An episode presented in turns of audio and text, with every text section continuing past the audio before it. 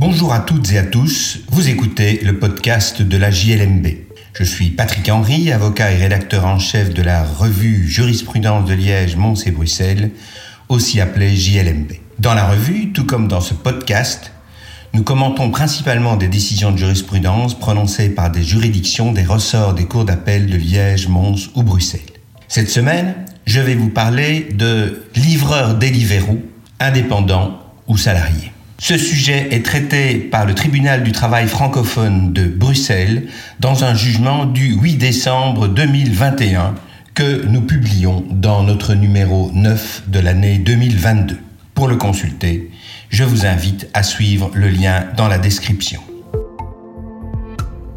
Les faits sont bien connus. Nous sommes en présence de l'entreprise Deliveroo et comme chacun, vous avez déjà vu les livreurs à bicyclette ou à bicyclette électrique en scooter qui transportent principalement des repas pour le compte de restaurants qui les ont produits et qui les acheminent vers des particuliers. La question qui est posée est celle de savoir si ces travailleurs sont soit des travailleurs collaboratifs, soit des travailleurs indépendants, soit des travailleurs salariés. C'est le tribunal du travail francophone de Bruxelles qui va être chargé de répondre à cette question.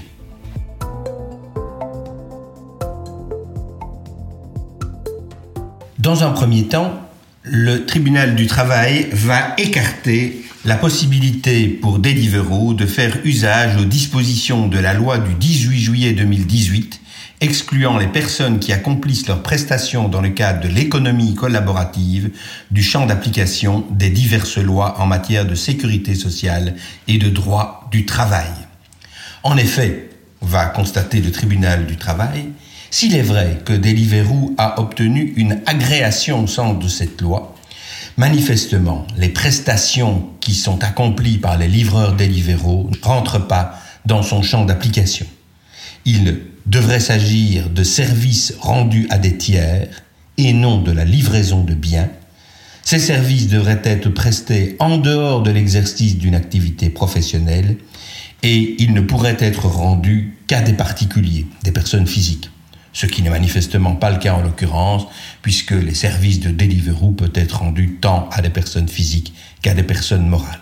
En conséquence, puisque nous nous trouvons bien en présence d'une activité professionnelle, il doit s'agir soit de travailleurs salariés, soit de travailleurs indépendants. Dans un premier temps, le tribunal examine les différents critères sectoriels euh, qui s'appliquent en l'occurrence et il va constater que de façon manifeste, on se trouve bien dans le secteur du transport de biens et que donc, a priori, les travailleurs Deliveroo devraient être considérés comme des travailleurs salariés, mais sous réserve de la preuve contraire. Et pour examiner s'il en est ainsi, il faut alors examiner les critères généraux. Et là, le tribunal du travail, s'écartant d'une jurisprudence qui s'est dessinée de façon assez massive en Europe, va considérer que les travailleurs Deliveroo sont des indépendants. Cela tient aussi à la particularité de l'organisation du système Deliveroo en Belgique. En effet, en Belgique, les travailleurs s'inscrivent sur la plateforme, certes, selon un contrat qui est à prendre ou à laisser, certes, il y en a trois types, mais, peu importe en l'occurrence, euh, mais ils ne contractent pas l'obligation de prester leurs services euh, à des périodes qui sont tout à fait fixes. En effet, ils s'enregistrent et puis ils doivent quotidiennement déclarer quelles sont les périodes pour lesquelles ils sont disposés à effectuer des livraisons. Lorsque euh, ils sont inscrits, ils ont encore la possibilité d'accepter ou de refuser la livraison qu'ils auraient proposée. Et lorsqu'ils l'ont acceptée, ils sont libres de s'organiser comme ils le souhaitent pour effectuer cette livraison. Par exemple, un logiciel leur fournit quel est le trajet idéal qu'ils peuvent suivre pour aller du restaurant à la personne livrée, mais ils ne sont pas obligés de suivre ce trajet. Donc ils ont une liberté d'organisation de leur service. Et plusieurs autres facteurs permettent de répondre à cette question. Il n'y a pas de véritable surveillance qui soit effectuée par Deliveroo sur la façon dont les livreurs exécutent leur service, Bien sûr, il faut être certain que les repas sont bien acheminés à la personne euh, qui les a commandés dans des conditions de sécurité et de salubrité suffisantes.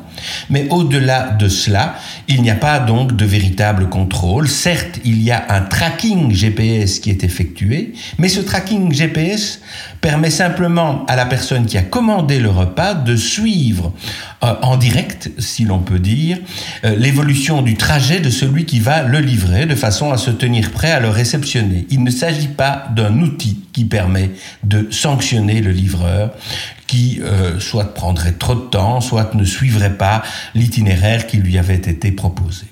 Et en vertu de l'ensemble de ces critères, le tribunal du travail va donc considérer que l'on se trouve bien en présence de travailleurs indépendants.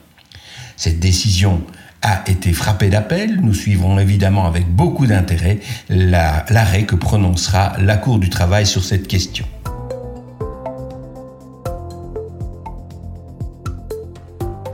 Voilà qui conclut cet épisode du podcast de la JLMB. Je remercie Fabienne Keffer qui a préparé le numéro 9 de la JLMB 2022 dans lequel cette décision est publiée, ainsi d'ailleurs que deux autres, un arrêt de la Cour du travail de Liège du 20 décembre 2021 en matière d'interdiction de porter des signes politiques, religieux philosophiques pour l'ensemble du personnel d'une entreprise, en poursuivant des objectifs de paix sociale, et une décision du tribunal du travail de Liège du 6 novembre 2020 en matière de vacances annuelles et de jours de congés extra-légaux.